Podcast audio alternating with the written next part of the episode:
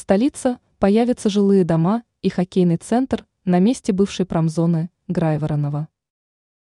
В городе по-прежнему проводится работа по использованию заброшенных территорий.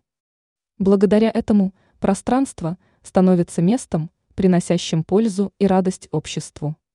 Как указывает в своем телеграм-канале мэр Москвы Сергей Семенович Собянин, в скором времени будет выполнено комплексное развитие одной из столичных территорий. Работы пройдут в части бывшей промышленной зоны Грайворонова, находящейся в столичном районе Нижегородский.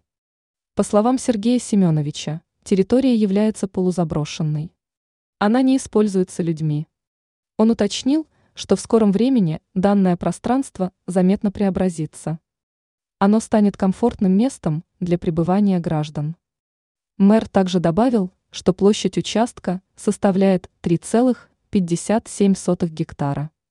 В будущем там появятся новые жилые дома и хоккейный центр. Отмечается также, что в настоящее время реализуются 50 проектов комплексного развития территорий.